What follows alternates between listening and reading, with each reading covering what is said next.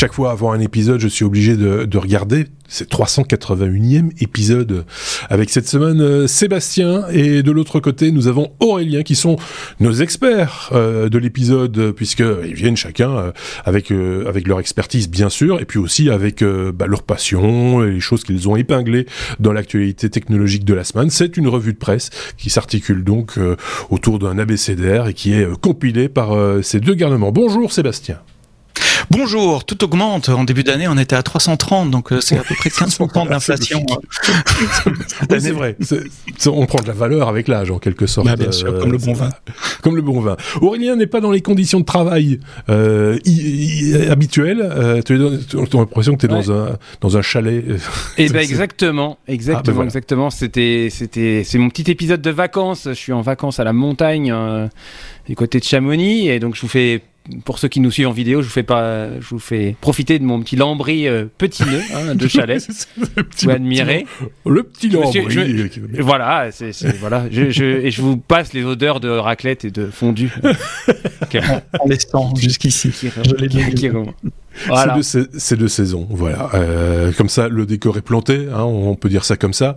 Euh, je rappelle évidemment que vous pouvez, vous devez même Enfin, non, non, vous pouvez partager cet épisode dans vos réseaux et, euh, et les commenter également commenter cet épisode, soit via notre site letechno.be, soit sur les plateformes de podcast habituelles ou sur notre chaîne YouTube, puisque ce podcast est, vous le savez, filmé également et que vous pouvez, si, si vous le voulez, voir nos frimous euh, durant à peu près 60 minutes pour un épisode, plus un bonus, puisque évidemment on a toujours des trucs en plus à dire, et c'est ce que nous ferons évidemment euh, par ailleurs avec 15 minutes de bonus supplémentaires. Mais avant cela, entamons cet abécédaire avec la lettre A. A comme RW, RW, euh, c'est euh, un parc, euh, c'est en tout cas une idée, Aurélien, de parc éolien un petit peu particulier tout de même. Oui, tout à fait. Et ben donc, pour, pour un petit hommage pour Thierry, hein, notre van lifer de l'équipe, je vais, je vais chroniquer un produit qui a été lauréat d'un concours de design, le, concours Red Dot, hein, qui est un, concours allemand, qui donc des produits euh, un peu innovants. Alors on connaissait pour la pour l'autonomie, les van lifer, on connaissait euh, les panneaux solaires sur les toits des, des, des, des, vannes, on connaissait les panneaux solaires pliants hein, que vous pouviez mettre devant votre véhicule, qui recharge une une batterie. Euh, euh, portable, hein, que, que, vous, genre grosse, euh, une, grosse caisse à outils là, que vous, ouais. qui est pleine de batteries et lithium. Et donc vous pouvez recharger, puis vous pouvez vous servir de l'énergie pour euh, bah, euh, vos, vos, vos, vos, envies d'aventure, vos envies de van life euh, en autonomie. Et donc c'est une, c'est une société Jackery, J-A-C-K-E-R-Y, qui a créé, donc qui est une société qui vend déjà des panneaux photovoltaïques pour les vanlifers et des batteries, et qui a conçu le RW, euh, qui est donc une un produit. Alors je vais essayer de le décrire. Vous imaginez un pied de micro, euh, donc un, pied vertical avec trois pieds euh, pour venir s'accrocher au sol. Et sur ce pied, euh, qui est complètement pliable, vous avez, et qui fait un mètre de haut, vous avez deux tubes deux cylindres qui sont donc horizontaux par rapport au sol. Et au bout de ces cylindres, vous avez des, pales. Euh, et donc, quand vous dépliez votre RW, vous vous retrouvez avec un pied de micro avec deux petites éoliennes. les, les pales se replient à la façon de, de certaines euh, je ne saurais pas le modèle, mais de certaines pales de, de drones DJI, vous savez, vous oui, avez des ça, pales ouais. et ouais. puis vous les remettez toutes les unes sur les autres. Et ben c'est le même principe qui a été utilisé là. Et puis bah ça se replie comme un pied de micro. Hein, vous voyez, le, le, pied se remonte et les les les les, les pieds se, se redeviennent parallèles au socle. Et donc euh, bah en fait ils viennent avec ce produit là.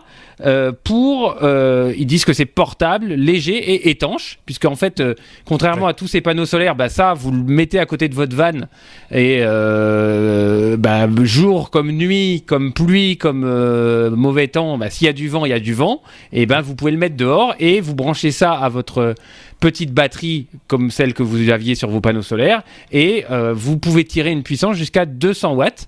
Ah, ce qui est déjà pas mal. Hein. Faut ça dépend du vent, hein, de la puissance du vent, bien sûr. Bien sûr. Et puis ça, quelle que soit l'heure de la journée, l'heure de, enfin voilà, la nuit, ça marche.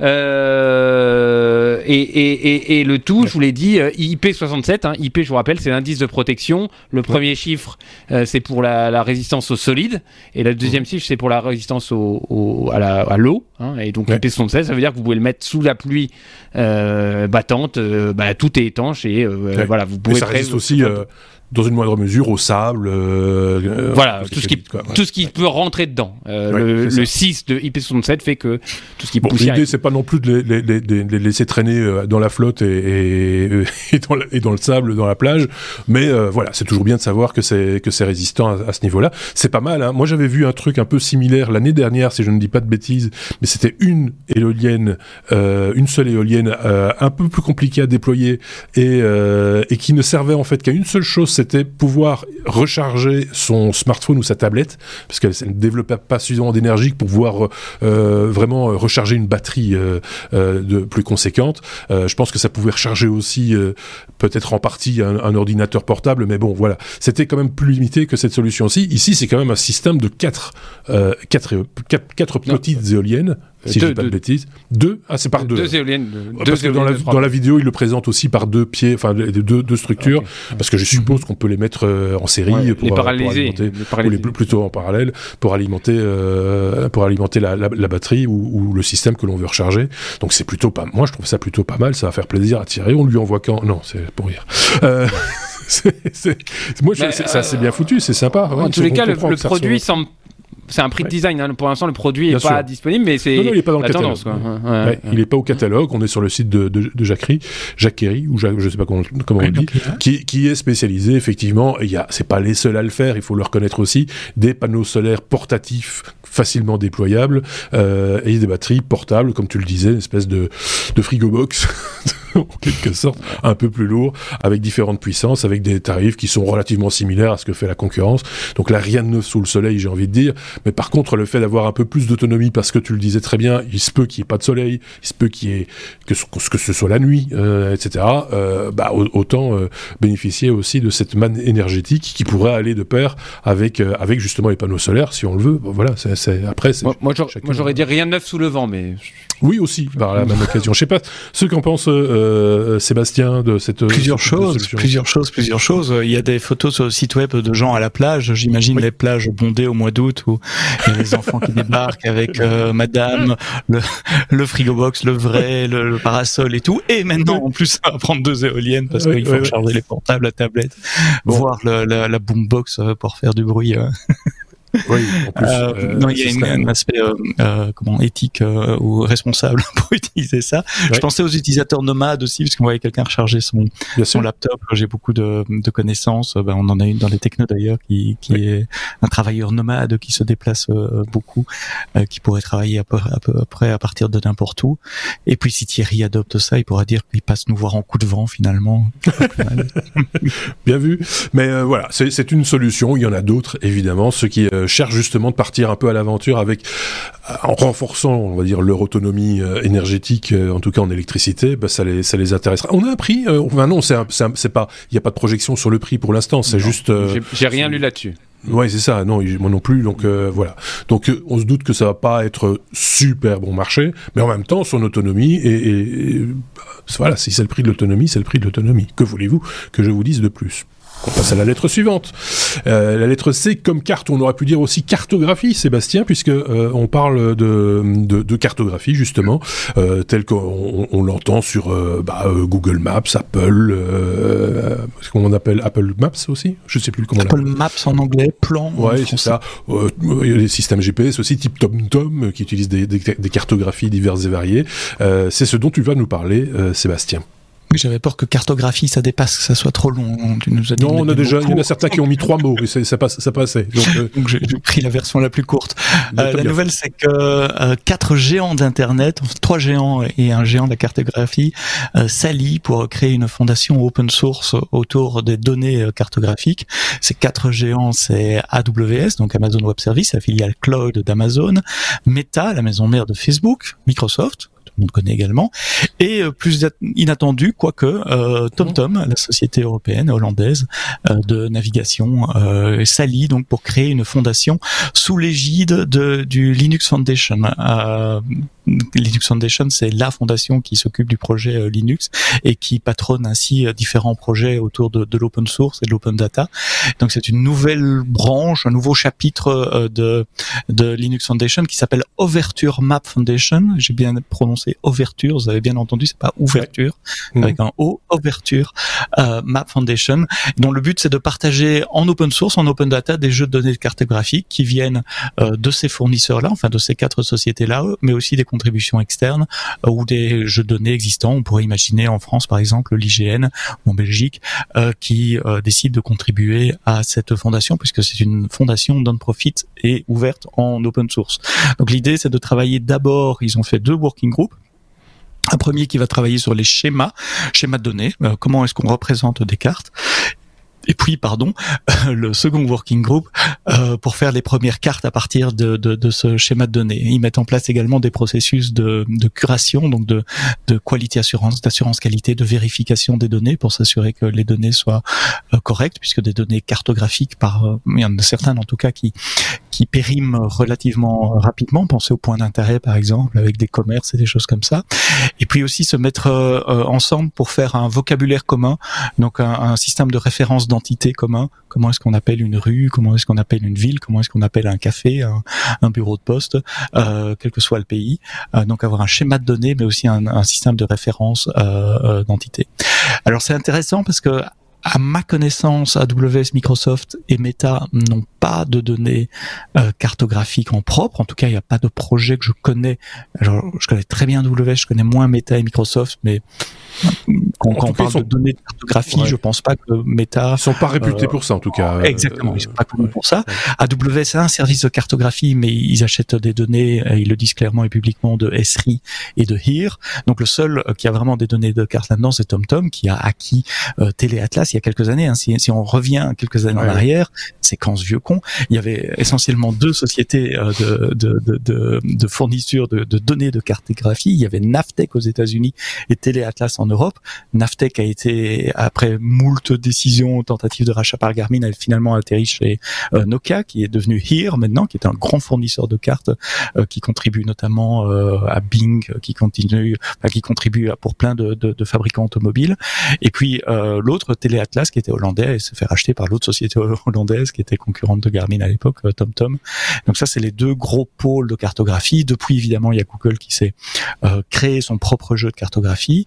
Euh, Apple a toujours dit qu'ils avaient licencié les données de Here de, de Nokia au début, mais que mhm. maintenant ils les licencient plus. Donc ils ont, à force, ça fait plus de dix ans que, que l'application Apple Map euh, existe. Ils ont ils ont leur jeu. Donc on pourrait dire voilà, il y a il y a il y a, y a trois pôles maintenant. Il y a Apple, Google, et puis il y a cette fondation avec AWS, Meta, Microsoft et, et TomTom. Je serais tenté de dire qu'il y en a, il y a un quatrième acteur qui est mm -hmm. OpenStreetMap. Alors OpenStreetMap, on en parle également et on peut se poser la question tiens quelle est la différence? En fait, le, le but de cette fondation, c'est vraiment de, de, structurer les données, donc comment on va représenter les données, de les acquérir, de les redistribuer sous une licence open source, de les valider, tandis qu'OpenStreetMap, euh, c'est du travail collaboratif de gens qui décident de collaborer ensemble pour fournir des données. Donc ils expliquent bien dans le press release que OpenStreetMap sera une des sources de données qui alimentera les données euh, de, de, de, la fondation, mais pas euh, la seule. Donc c'est complémentaire à OpenStreetMap, ça ne vise en aucun cas à remplacer euh, OpenStreetMap, mais c'est un bon point, Marc. Euh, juste une petite anecdote pour conclure peut-être. Euh, je me rappelle il y a une, une grosse dizaine d'années, 12-13 ans, quelque chose comme ça. J'étais, j'ai dû aller à Amsterdam pour euh, dans une entreprise qui était voisine de TomTom et la seule société qui n'était pas reprise sur, dans la cartographie TomTom et qui, c'était TomTom parce que c'était un, zoning industriel qui était en construction et que la rue n'existait pas encore. Euh, le bâtiment existait mais la rue n'existait n'avait pas encore de nom et donc il n'était pas. C'est assez, assez rigolo quand même. Hein. C'était toujours cordonniers les plus mal chaussés. Oui, c'est ça. C'est un peu, c'est un peu l'idée. Ça n'a pas duré évidemment, mais euh, voilà, ça, ça, nous avait fait bien rigoler euh, quelques quelques secondes à l'époque. Voilà, c'est juste pour la petite anecdote. J'imagine que c'est pas le seul écueil euh, que ce genre d'entreprise a pu avoir dans son, son existence. un truc à rajouter, je ne sais pas. Aurélien, peut-être une idée. Oui, oui, oui. Alors oui, je voulais rajouter OpenStreetMap comme toi. Et puis je me souviens qu'il y a quelques années, je dirais peut-être un ou deux ans, Google Maps avait complètement changé sa, sa façon de de licence, enfin de, de, de faire, enfin son API pour euh, pour afficher une carte. Euh, par exemple, vous aviez, euh, je sais pas, vous aviez une entreprise sur votre site web, vous vouliez mettre une carte Google Maps, il fallait payer au-delà de je ne sais plus combien d'appels de voilà. Mhm. Je sais pas si c'est toujours d'actualité. Bien sûr. Et du coup, du coup, il y a beaucoup d'apps euh, je pense à, aux apps pour les loisirs, par exemple euh, Komoot pour les, les cyclistes, mhm. par exemple, qui font appel à OpenStreetMap plutôt qu'à Google Maps pour ça. Euh, et, et, du coup, euh, du coup, j'ai compris donc que ce, ce, ce nouveau, cette nouvelle cartographie, un nouvel acteur, voilà, serait nous, serait encore une couche au-dessus OpenStreetMap. en dessous. Mais, mais... en dessous parce que eux se focusent sur la data vraiment pas nécessairement sur la euh, visualisation, la représentation de ces datas. Donc, OpenStreetMap pourrait consommer les données euh, qui viennent de cette fondation-là pour construire leur map avec des données de qualité. Ce, ce, que tu dis, euh, Aurélien, est très pertinent parce qu'on s'en rappelle. On avait d'ailleurs parlé de ça avec l'autre Sébastien, mm. si je dis pas de bêtises, mm. parce qu'effectivement, tu as même dans les applications mobiles, énormément d'entreprises, je pense à, des applications immobilières par exemple, utilisaient Google Maps à l'envie en disant mm-hmm. bah, c'est facile, ils l'ont, machin, etc. Surtout sur Android, c'est relativement simple. Et effectivement, le, le l'interrogation, le get que l'on fait sur l'API euh, de Google est euh, conditionné à un certain nombre de points et ce, ce nombre de points va lui-même conditionner le prix que, que, vous allez payer. Et pour certaines entreprises, ça devenait impayable d'utiliser ces services parce que c'était voilà, c'était le couteau sur la gorge, c'était voilà. Et donc euh, beaucoup d'entreprises se sont orientées du coup vers l'application native localisée sur le, le téléphone, Apple Apple Maps ou Apple Street Maps en l'occurrence pour certaines applications sous iOS. Donc voilà, tout ça pour dire que euh, c'était un combat euh, un peu acharné à un moment donné, qui finalement été abandonné euh, quelque part. Ce qui est un peu idiot, hein, parce que finalement, sur une simple requête, sans nécessairement passer par l'API, on peut afficher aussi une carte. Donc c'est voilà, mais bon, si on veut l'intégrer dans sa propre application, dans son propre design, évidemment, là, c'est on est un petit peu un petit peu battu. bon, je pense qu'on a bien fait le tour de la carte, me semble-t-il. On est à la lettre F comme frelon. Oui, on vous parle de tout chez les technos. Euh, bah oui. même, même, ah de, bah même, de même, de, Frelon, euh, ah pour parler d'une innovation pour, pour, j'y arriver, pour piéger euh, les fameux frelons asiatiques dont on, a beaucoup entendu parler de temps en temps. C'est saisonnier, on en parle régulièrement dans les, les journaux d'information classiques. Oui, c'est donc moi qui vais prendre ce sujet-là. Bah oui, on parle, euh, on aime parler low-tech. Alors j'ai trouvé de la low-tech, ça me fait plaisir. Ouais, j'en parle. Euh, donc euh, oui, les frelons asiatiques qui sont arrivés en, Europe et notamment en, France en 2004 et qui posent de gros problèmes à tous les apiculteurs puisque quand les frelons asiatiques arrivent sur les ruches, bah, ils déciment les abeilles et c'est fini quoi. Les, les, apiculteurs, bah, ils peuvent mettre la clé sous la porte, voilà. Et donc, euh, en fait, comment ça se passe? Euh, Les les frelons asiatiques, quand ils arrivent sur des ruches, euh, donc déjà, bah, il, y a une reine qui met des, des, petits à, au début du printemps, qui commencent à se multiplier au début du printemps. Mmh. Et donc, elles arrivent devant les ruches, elles se positionnent en vol stationnaire à 30-40 cm autour de la ruche, et dès qu'il y a une abeille qui arrive, ils coupent la tête, ils mangent et terminé. Donc euh, voilà, il y a une apicultrice, Frédéric Ripet, de mhm. l'entreprise Happy and B, API. C'est API mais pas informatique. Hein. and B B2E. Happy content, euh, B ABI. Voilà. Euh, qui a imaginé un piège euh, qui, qui en fait inverse les rôles. Alors je vais expliquer un peu le truc. bon, vous voyez une ruche, c'est une genre de de, de, boîte dans laquelle il y a des trous et l'abeille peut, peut, rentrer par ce, trou pour aller euh, dans, la, dans la ruche. Et donc, elle a, cette personne a imaginé euh, un piège qu'elle appelle le Stop It et une version 2 qui s'appelle le Stop It Max qui est fait, qui est une sorte de, pli, de, de, de, de, sas d'entrée en polypropylène. Donc, on vous livre. Euh, une feuille de polypropylène qui est déjà prédécoupée et prépliée. Ah euh, c'est un peu comme une, vous savez, vous avez des, des certaines boîtes là qu'on peut. Euh, oui, c'est ça, comme dans, dans, certains magasins euh, de meubles euh, qui vous vendent des trucs pas chers, vite fait. Ben, et, ça, ça, ça, ça c'est du plastique, il suffit de, de le plier soi-même. Plier, voilà. Pour ceux qui n'ont pas l'image, évidemment, ça ressemble une fois que c'est plié une espèce de manalinge. Vous voyez les, manalinges en plastique, c'est un peu à ça que ça ressemble. Voilà. Continue. Et, et donc, euh, euh, dans cette espèce de sas d'entrée qu'on vient mettre, hein, c'est comme une, on va dire une grosse boîte de chaussures avec des trous dedans. C'est ça. Euh, en fait, le, le, frelon ne peut pas rentrer dedans, en, enfin en volant, à cause des tailles des trous.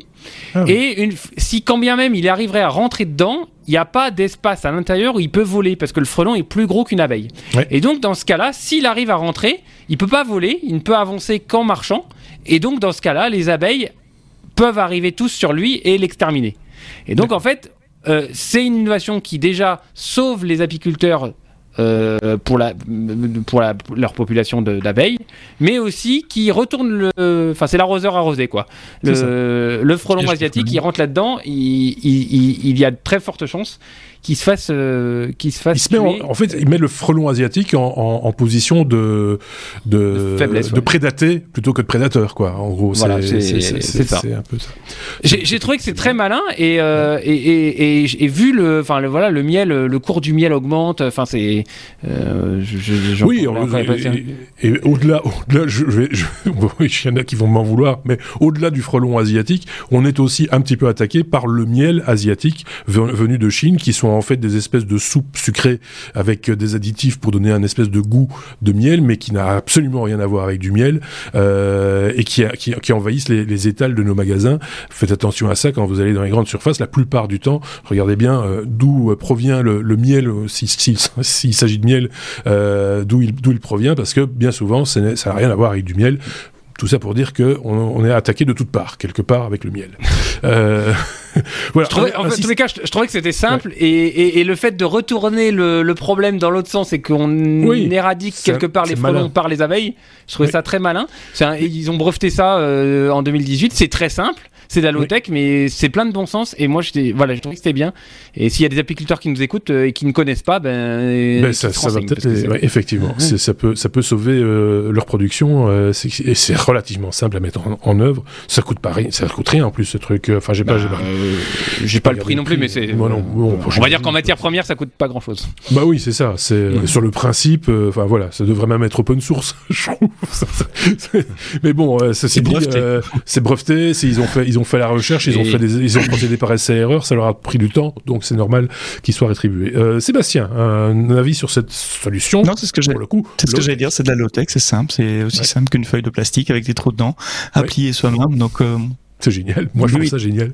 C'est euh, quand, quand, on a des résultats qui, qui fonctionnent avec si peu de moyens, c'est faut de l'observation. Et finalement, c'est vrai que certains vous, iront trouver un système électronique qui fait un bruit bizarre pour éloigner, pour rapprocher, pour machin, etc. Ça coûterait des milliers des cents. Et là, voilà. Comme quoi, hein, des fois, on tombe sur des chouettes, des trucs euh, sympas de, de, ce type-là. Si vous en avez des solutions comme ça aussi simples, pas uniquement dans le domaine des abeilles, hein, vous pouvez aussi vous occuper d'autres choses. Euh, n'hésitez pas à les partager avec nous, on s'en fera euh, l'écho avec plaisir. R comme registre, Sébastien. les Pays-Bas publient leurs, leurs algorithmes, mais dans quel domaine plus spécifiquement? Tous les domaines. Euh, les, Pays-Bas, donc la, ministre en charge du numérique aux Pays-Bas, qui s'appelle Alexandra Van Uffelen, a fait une annonce que maintenant les administrations publiques, au sens large du mot administration publique, donc ça peut être une branche du gouvernement, une ville, euh, une, bibliothèque, euh, enfin voilà, une administration publique, peut et doit même, enfin peut pour le moment, mais devra à terme publier l'ensemble des systèmes informatiques qu'ils utilisent sur un registre. Alors ils ont dit un algorithme. Moi je m'attendais Pardon, à trouver des, des, algorithmes genre ça utilise du machine learning avec tel modèle d'entraînement ou de l'encryption avec machin. En fait, ce qu'ils appellent les algorithmes, c'est plutôt les, les, les systèmes informatiques. Dire voilà, on a une base de données euh, qui porte sur euh, ça, sur telle fonction, etc. Euh, de manière à ce que les citoyens vigilants puissent regarder bah, combien de systèmes utilisent les différentes euh, organisations auxquelles organismes, je devrais dire, auxquels ils, avec lesquels ils traitent et à quelle fin, à quelle finalité dans le registre on trouve également le nom des personnes responsables, les moyens de contact des personnes, etc. Alors j'ai fait quelques recherches parce que c'est facile de trouver ces articles dans la presse, mais aller retrouver l'algorithme, enfin l'algorithme, le, le, le, site web euh, en question, ça m'a pris un peu plus de temps. Enfin, il est dans les notes du podcast, donc allez voir là. Et c'est un, site web qui reprend euh, l'ensemble des systèmes informatiques déployés par des administrations pour gérer euh, différents aspects. On voit que la commune d'Amsterdam en a 8, que Den Haag, la, capitale, en a 26, Utrecht en a enregistré 38 et ainsi de suite. il y a aussi des provinces qui en ont déployé, des organismes de sécurité sociaux, sociale, etc., etc. Alors le site web est en anglais et en néerlandais, mais les métadonnées sont tout en néerlandais, donc même si vous avez le site web en anglais, euh, il faut quand même comprendre un peu le néerlandais pour savoir de quoi il s'agit. Mais chaque fois que vous cliquez sur le nom d'un système, vous avez l'organisation qui l'a publié, le département, euh, les informations générales comme la description, euh, le statut, est-ce que c'est actif en projet, etc.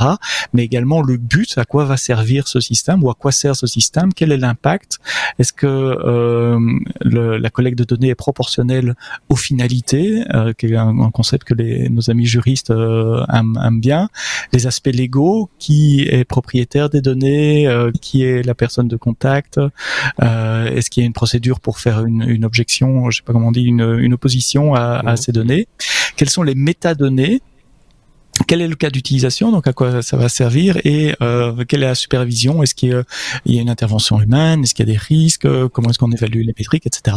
Donc je trouvais ça un super effort de, de transparence euh, qui est un tout petit peu précurseur en Europe, mais qui va se généraliser parce que euh, dans certains articles on mentionne également que l'Union européenne est en train de préparer une réglementation à ce sujet-là et donc c'est quelque chose qu'on pourrait voir venir dans, dans tous les, les pays euh, bientôt. Donc félicitations aux Pays-Bas et merci à Benoît qui a partagé la, la nouvelle euh, euh, sur nos canaux d'information cet après-midi ce qui me permet de rebondir, évidemment, cette veille technologique euh, que nous pratiquons au, au, quotidien, on la partage nous-mêmes avec vous via les réseaux sociaux, même Twitter.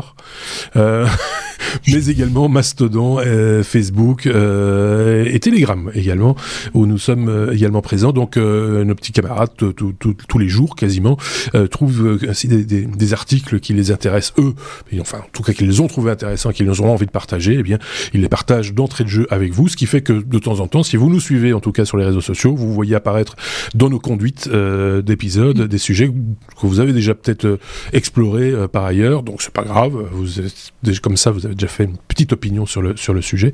Euh, donc voilà, ici le, le, site en question c'est algorithmus.overrate.nl. euh, voilà, c'est euh, comme ça, comme ça on donne l'adresse, mais on met aussi les adresses sur le sur la description, dans la description de chaque épisode. Est-ce que euh Aurélien avait un commentaire à ajouter? Oui, je, j'imagine. enfin, j'ai essayé de me projeter si, si on devait faire ça en France. Euh, ah le, enfin, une la mairie de ma ville euh, dispose d'un fichier Excel euh, des, je sais pas moi, des repas de cantine de mes enfants. Elle fait une macro sur ce, enfin, de, repas de cantine de tous les enfants de, de, de, la ville. Elle fait une moindre macro Excel sur un truc, elle doit déclarer. C'est, ça me paraît. Si un jour ça devient obligatoire, oui. Ça serait, oui. Euh, bah, c'est un traitement de données sur des données personnelles des citoyens. D'accord, mais si, si, si, à Amsterdam il n'y en a que 8, euh, il y en a, c'est pas prêt, il y a pas prêt d'en avoir dans ma ville. oui. mais, voilà, c'est peut-être, c'est peut-être aussi l'occasion de, d'unifier ou de, de mettre en, en, commun des moyens autres qu'un simple tableau Excel, euh, mais, à, à, différents degrés. Mais ceci dit, c'est un vœu pieux, hein, c'est, c'est, ça va pas se faire du jour au lendemain, mais ce serait assez logique que, bah, tu parles d'école, que, que l'éducation nationale mette à, à disposition des écoles euh, des, des, des, outils euh, qui puissent après mettre à leur à leur dimension. Euh, mais euh, voilà, c'est c'est euh, une c'est une question encore plus vaste, j'ai envie de dire. T'imagines en France parcoursup et tout, le, la masse de données qu'il doit avoir là-dedans. Bien sûr. Donc, du coup, le, celui qui a fait une, juste une petite macro pour pour reconnaître les élèves véganes dans la liste des repas de midi. moi, c'est à ça que je pensais quand tu passais on, de, On dit pas vegan, on dit sans viande, monsieur. Oui, c'est vrai. donc, ça, a changé. Ça, change tout le temps. Voilà. donc, voilà. Si vous avez une fois de plus des questions sur le sujet, n'hésitez pas à les poser. On essaiera d'y répondre. Sinon, comme je le disais, on vous met les liens vers les articles en question pour vous permettre d'aller un tout petit peu plus loin dans la réflexion, comme sur ce sujet-ci. R comme euh, réparable. Euh, Aurélien, tu fais dans l'éthique hein, euh, cette semaine. On parle de, de, de, de, toujours, moi. J'allais dire une réparabilité, mais le mot n'existait à mon avis pas encore dans le dictionnaire. Si, c'est vrai. Ah bon, ok. et, c'était un peu le vœu de Dell à un moment donné. Alors, on, connaît les initiatives du genre le Fairphone, par exemple, qui est axé sur cette idée-là. Hein. Je rappelle, le Fairphone, c'est ce smartphone dont vous pouvez changer certains, certains composants d'usure, comme la batterie, par exemple, ou, ou, autre. Bah, Dell avait eu un petit peu la même initiative, c'est ça, hein, au départ euh, Oui. Je dis pas de Alors, euh, c'est mon sujet coup de gueule de la semaine parce que ce sujet-là, Dell Luna, le projet Luna de Dell, L-U-N-A, euh, je l'ai déjà chroniqué il y a au moins un an. ils avaient annoncé ce projet-là il y a plus d'un an et Bon, a priori, l'équipe qui a fait ça, elle a pas trop. Enfin, elle a bossé, mais en tous les cas, il n'y a pas de choses très tangibles. Donc, il y a, ils ont refait un communiqué de presse cette année avec des choses en plus. Mais euh, je vais vous donner euh, tout de suite le truc. Vous inquiétez pas, c'est très beau sur le papier. C'est du délire d'ingénieur, mais vous le verrez pas sur vos, euh, chez vos revendeurs avant 2030. Donc, soyez tranquilles. Non, mais c'est, c'est, ça, ça enfin, ce genre de papier, c'est génial. C'est un, c'est un délire d'ingénieur. C'est, c'est génial pour les ingénieurs, mais, mais en vrai, moi, je trouve que ça fait pas avancer trop le public. Bon, bref, restons sur la technique, restons euh, sur un discours d'ingénieur. Euh, ça, ça, ça, c'est pas fait pour me déplaire. Mais voilà. Donc, le but, c'est de faire un, laptop modulable et réparable par l'utilisateur. Donc, vous allez voir dans, la, dans, la, dans les notes du podcast que je vous ai mis, vous avez des vidéos de Dell euh, qui vous fait une promesse. Vous êtes capable de démonter un laptop et de changer les composants de tout ça en moins d'une minute. Et sans outil. Donc c'est très simple. Quasiment aucun outil. Sans, enfin. Euh, sans outil. Vous prenez le laptop, vous l'ouvrez, vous rentrez un petit, euh, un trombone, ce que vous voulez, dans le dans le, trou du Kensington, là, vous savez, du, verrou Kensington. Ah, ça, ok, Voilà. Vous rentrez par là, ça libère un clip, vous enlevez le, la petite bande qui est devant le clavier, enfin au-dessus du clavier, une fois que vous avez enlevé ça, bah, vous enlevez le clavier. Une fois que vous avez enlevé ça, bah, vous enlevez le trackpad. Une fois que vous avez ça, vous, vous tombez sur la carte mère. Et en fait, c'est vraiment fait comme un Lego, dans le sens où vous ne pouvez pas démonter les choses dans le mauvais ordre, vous ne pouvez pas remonter les choses dans le mauvais ordre parce que toutes s'imbriquent et s'enclenchent les uns dans les autres. Et en fait, vous ne pouvez pas faire d'erreur. Alors c'est génial, vous vous dites bon bah voilà, je euh, j'ai une partie de mon, mon, PC à changer pour une X raison, pour l'upgrader, pour le réparer parce qu'il est voilà. Euh, même l'écran, hein, l'écran ils disent que c'est un tout petit peu plus complexe, mais la dalle LCD peut être changée. Euh, et, donc l'objectif, voilà, c'est de changer ou de faire changer des, des, éléments de votre PC de manière hyper rapide ou même de manière automatique. Oui, parce qu'ils vont mécaniser le, le, process. En fait. le show, dans le showroom, vous avez une vidéo là que, que qui est dans les notes de podcast. Dans le showroom de New, euh, qui est situé à New York de Dell, vous avez un petit robot Scara qui euh, vous mettez votre PC dans la machine. Il y a un petit robot Scara. il est capable de changer. Il vous fait une démo qui est capable de changer une carte mère complète. Donc il démonte chacun des trucs, il y a une nouvelle carte mère qui arrive, il la positionne et hop, il vous remonte le PC et en 3 minutes, la carte mère est changée par le robot.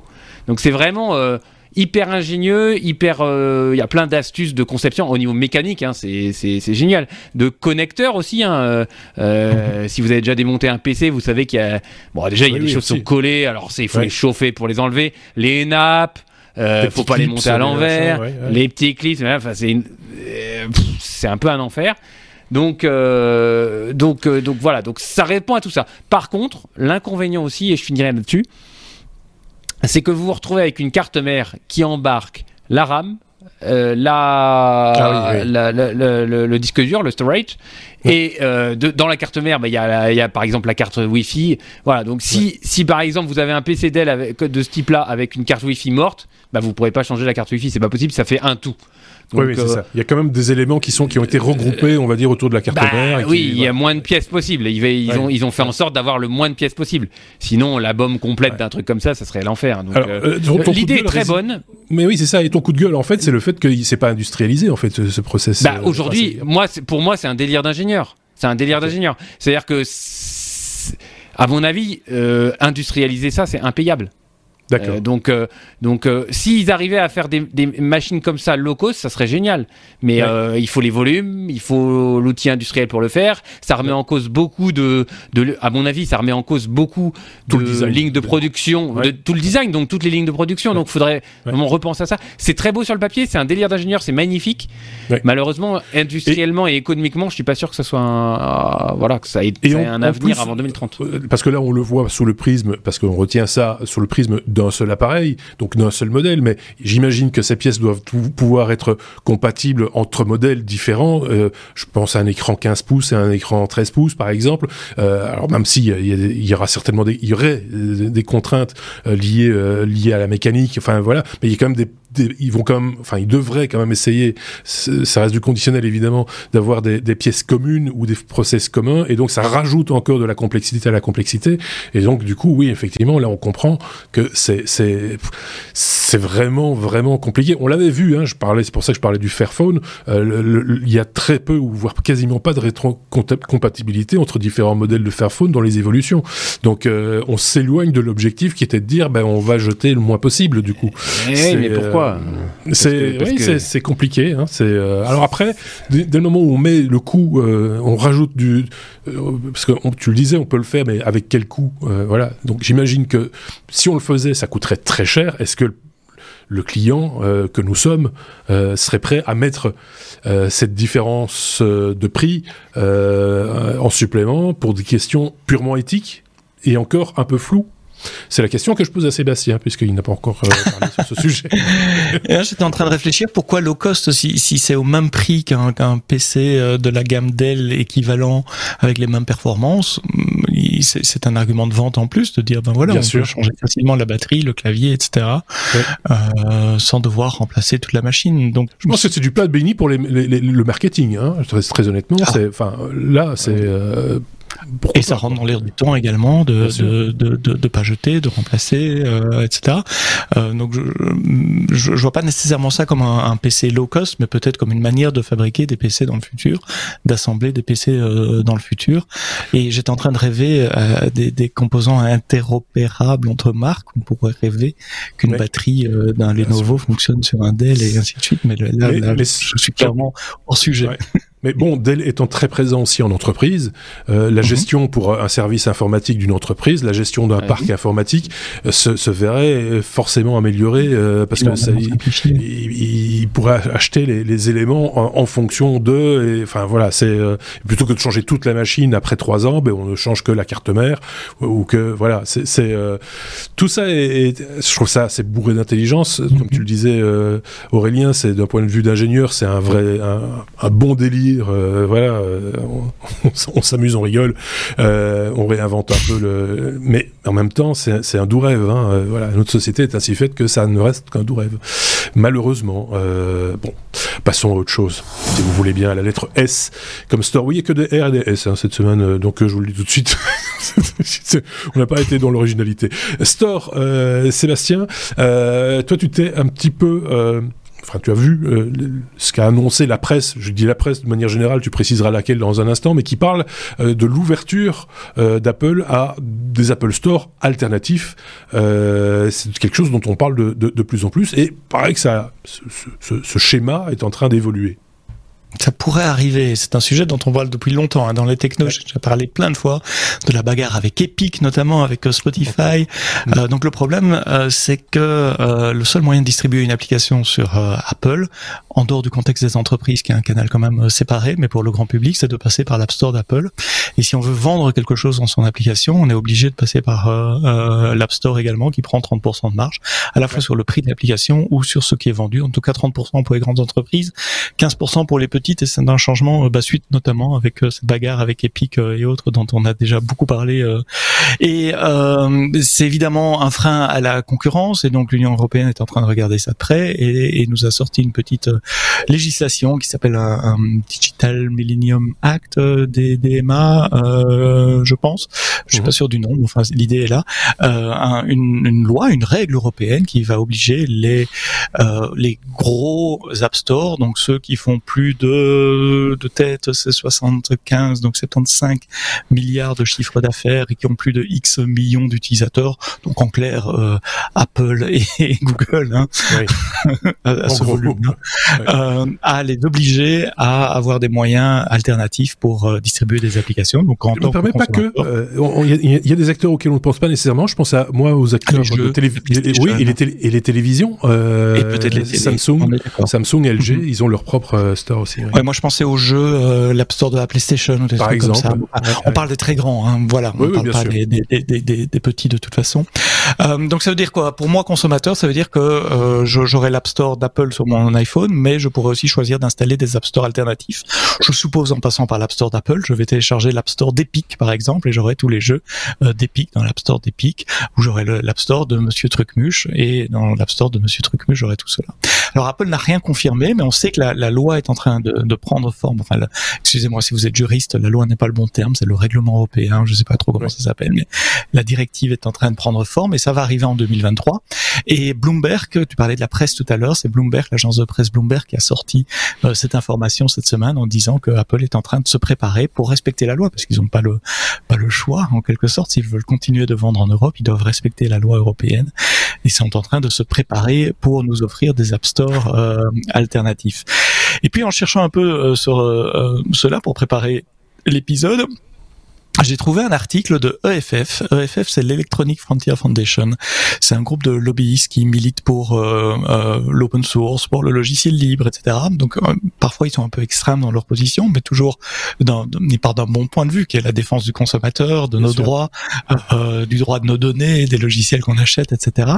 Où ils ont commencé à imaginer dans un article, dans un assez long article mais très intéressant, dont vous trouvez encore une fois le lien dans les notes du podcast, toutes les raisons, toutes les manières dont Apple pourrait respecter la loi tout en la sabotant.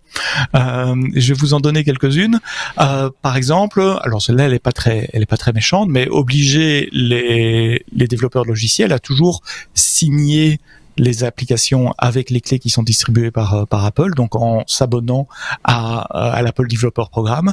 Si on est dans un monde tout à fait libre, l'Electronic Frontier Foundation dit pourquoi est-ce qu'un développeur iOS devrait aller s'abonner au programme de développeur d'Apple? On devrait pouvoir utiliser n'importe quel outil de développement et n'importe quel toolchain pour pouvoir construire des, des, applications pour des App Store alternatifs. Et ils ont raison euh, sur le fond. Je pense pas que ça soit un gros bloqueur qui empêche les gens de, de développer, euh, surtout que ceux qui vont aller vendre sur des App Store alternatifs, probablement qu'ils ont déjà euh, leur application. Mais il y a d'autres manières qu'ils ont imaginées aussi. Ils pourraient demander euh, si vous voulez créer un App Store sur iOS, vous devez suivre la même règle éditoriale que nous. Euh, et il pourrait décider aussi d'éliminer des App Stores si ces App Stores ne respectent pas les règles éditoriales. Euh, par exemple, une application euh, qui est interdite sur, iOS, par exemple, c'est une application qui reporte euh, toutes les frappes de drones militaires et qui tue des, des civils.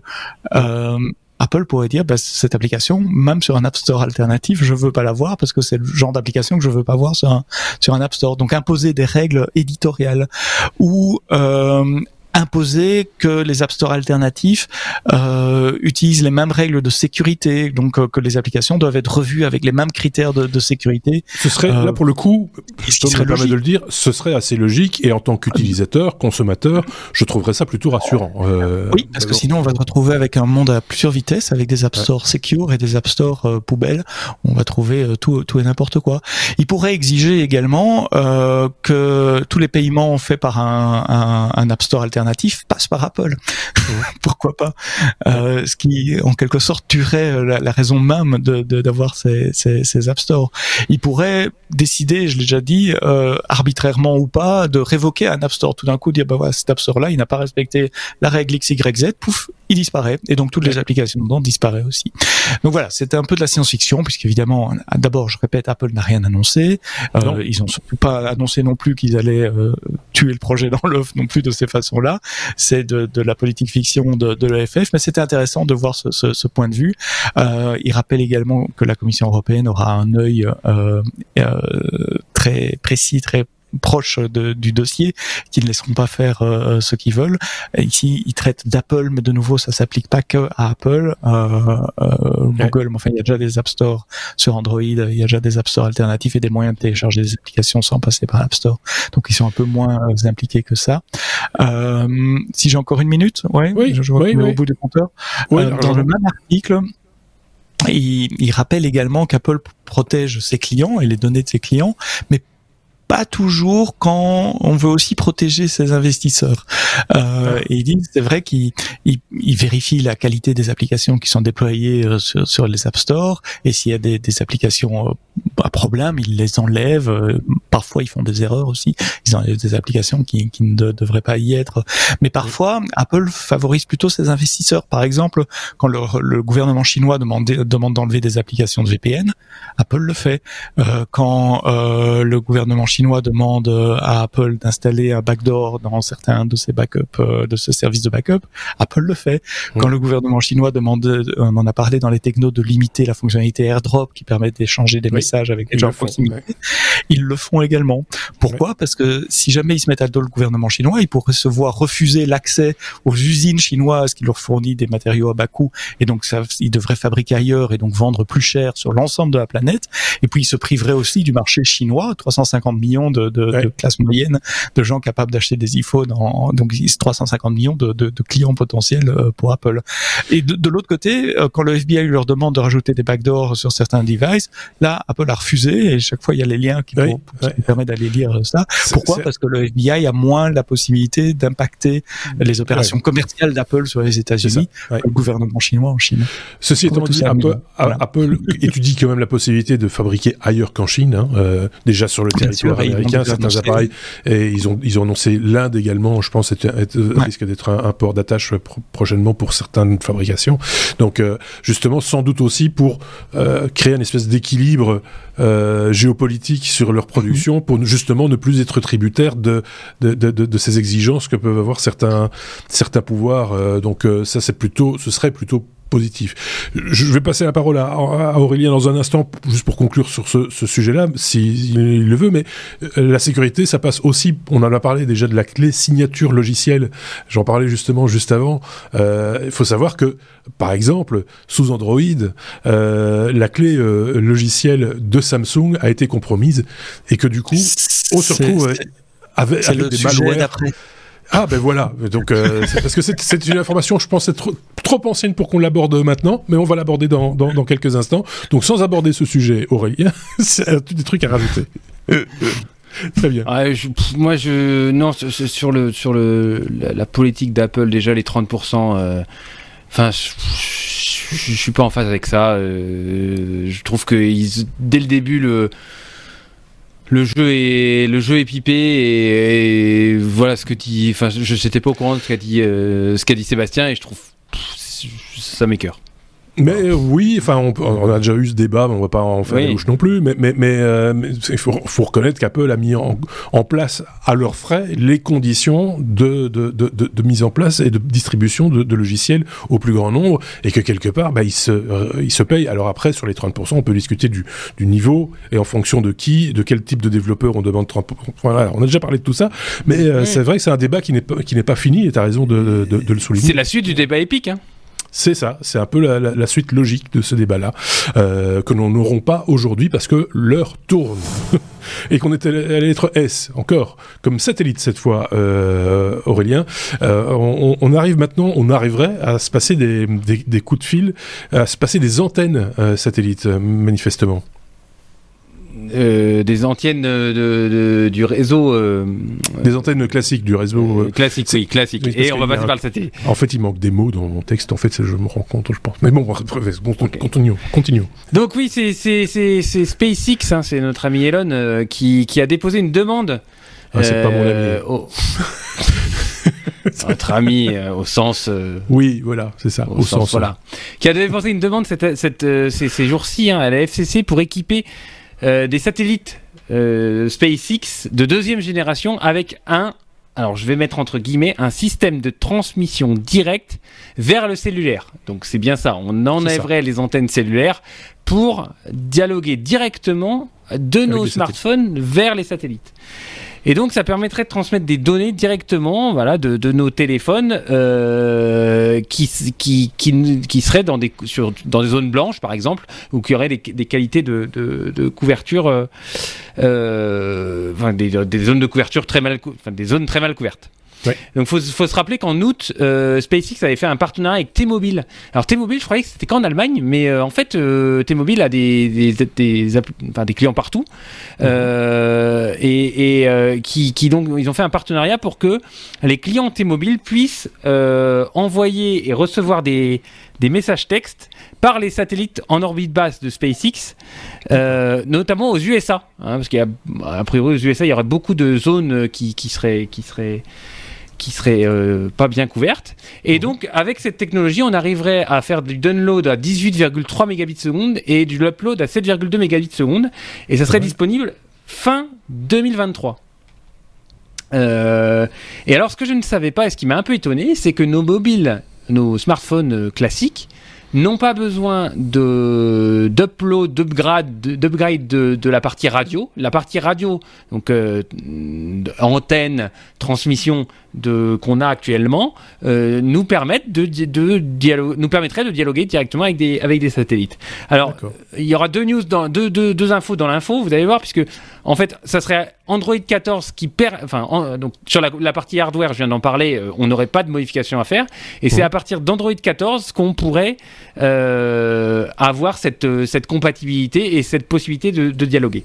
Et donc, en fait, j'ai pris deux news dans notre corbeille là pour en faire une, puisque à partir de l'iPhone 14 et l'iPhone 14 Pro, il y a une fonction qui s'appelle SOS appel d'urgence.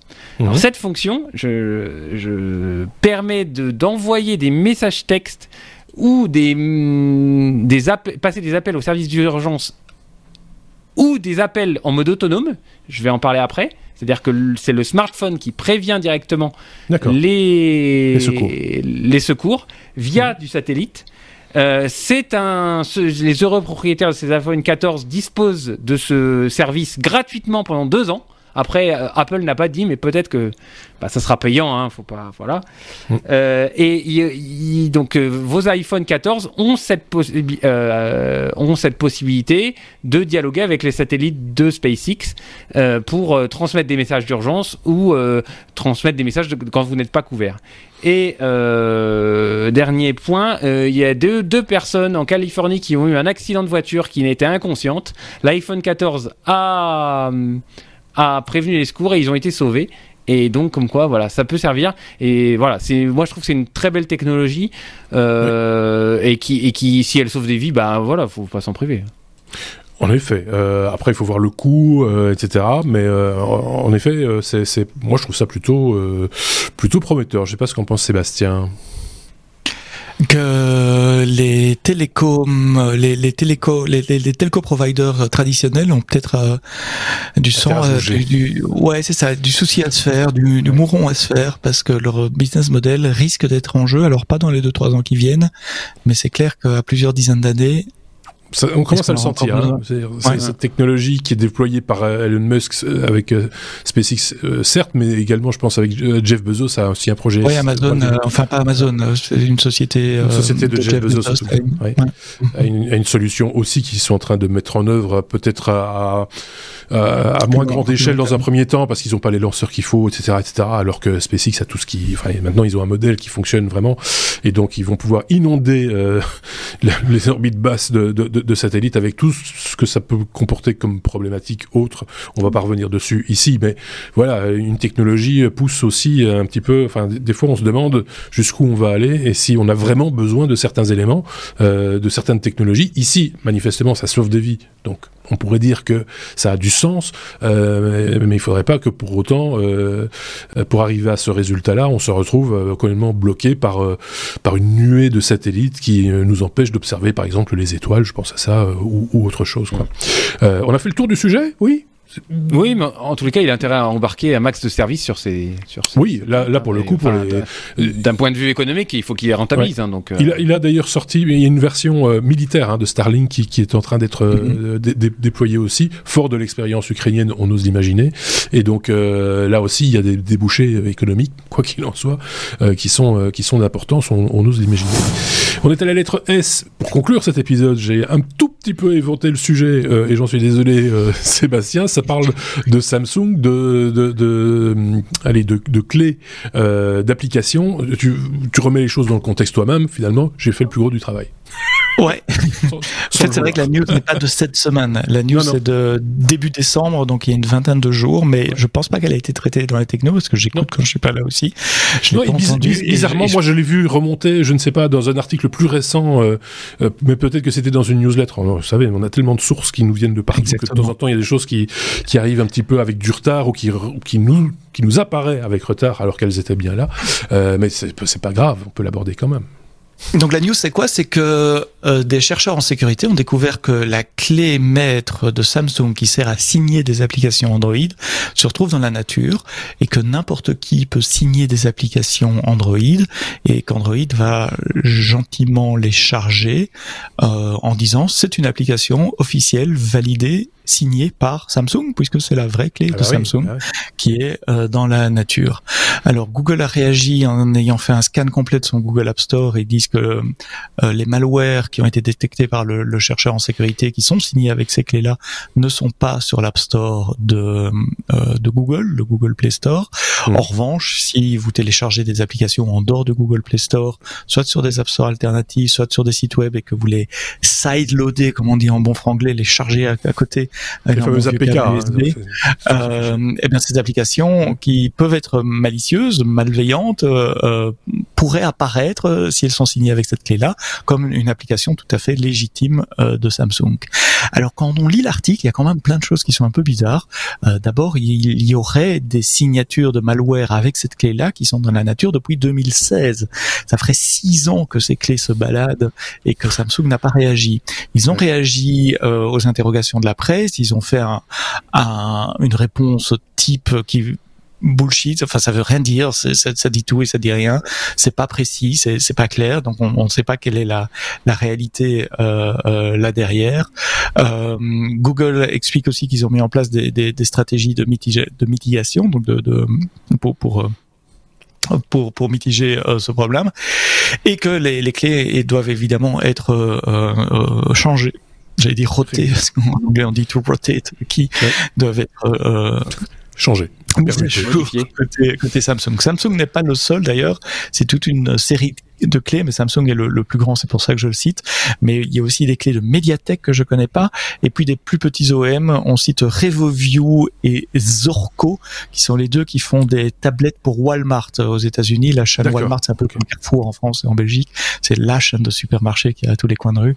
Euh, je savais pas qu'ils faisaient leurs propres tablettes. Et c'est un OEM d'autres marques, et ces clés-là sont également dans, dans la nature. J'imagine que toutes euh, les agences qui créent des applications ont leurs clés. Euh, voilà, c'est, ils ont des clés qui sont générées pour pouvoir. Sauf qu'ici, on parle des clés routes du fabricant euh, ah, du téléphone. Effectivement, donc euh, en, en, deux minutes, comment ça marche? Si moi, je suis développeur d'application, que ce soit sur mhm. iOS ou sur Android, je reçois des clés de Google ou d'Apple qui me permettent de signer mon application et qui disent, c'est bien moi, c'est Sébastien qui est, euh, ou c'est Epic, ou c'est Microsoft, ou c'est Intel qui a euh, fait cette application-là. Mais euh, pour que cette clé soit valable, elle doit être signée par le fabricant également. Donc il y a une clé route maître euh, mhm. qui appartient à Apple et uniquement Apple côté euh, côté iOS, mais qui appartient aux fabricants du téléphone côté euh, côté Android. Donc ça peut être Google pour les téléphones Google, c'est Samsung pour les téléphones qui qui, qui légitime les clés qu'ils émettent, mais qui légitime aussi leurs propres applications. Donc toutes les applications préinstallées par Google, par Samsung sont signées avec avec cette clé là, et c'est celle-là qui a qui a qui a fuité. Donc des applications et les, les, les hackers en profitent. Donc ils, ils modifient des applications existantes de Samsung ou ils publient leurs propres applications avec le même nom, le même logo, la même icône que l'application de Samsung et ils la signent avec la clé qui a fuité. Euh, et comme ça, si je l'installe, ben, mon téléphone me dira oui, c'est la vraie application de, de Samsung. Il a été signé par Samsung. Donc c'est mauvais, c'est très mauvais. Pour ah, pas une bonne... et pour la confiance surtout. Et pour la confiance. Euh, Exactement. Parce que c'est très dommageable. C'est à mettre en, en contexte cette nouvelle-là avec tout ce qu'on a discuté avant sur les App Store alternatifs, etc. Euh, ça rentre dans ce contexte-là. Soyez prudent quand vous installez des apps sur votre téléphone. Prenez-les des sources sûres. Euh, Google euh, Play Store, ils font un très bon boulot pour vérifier la sécurité là.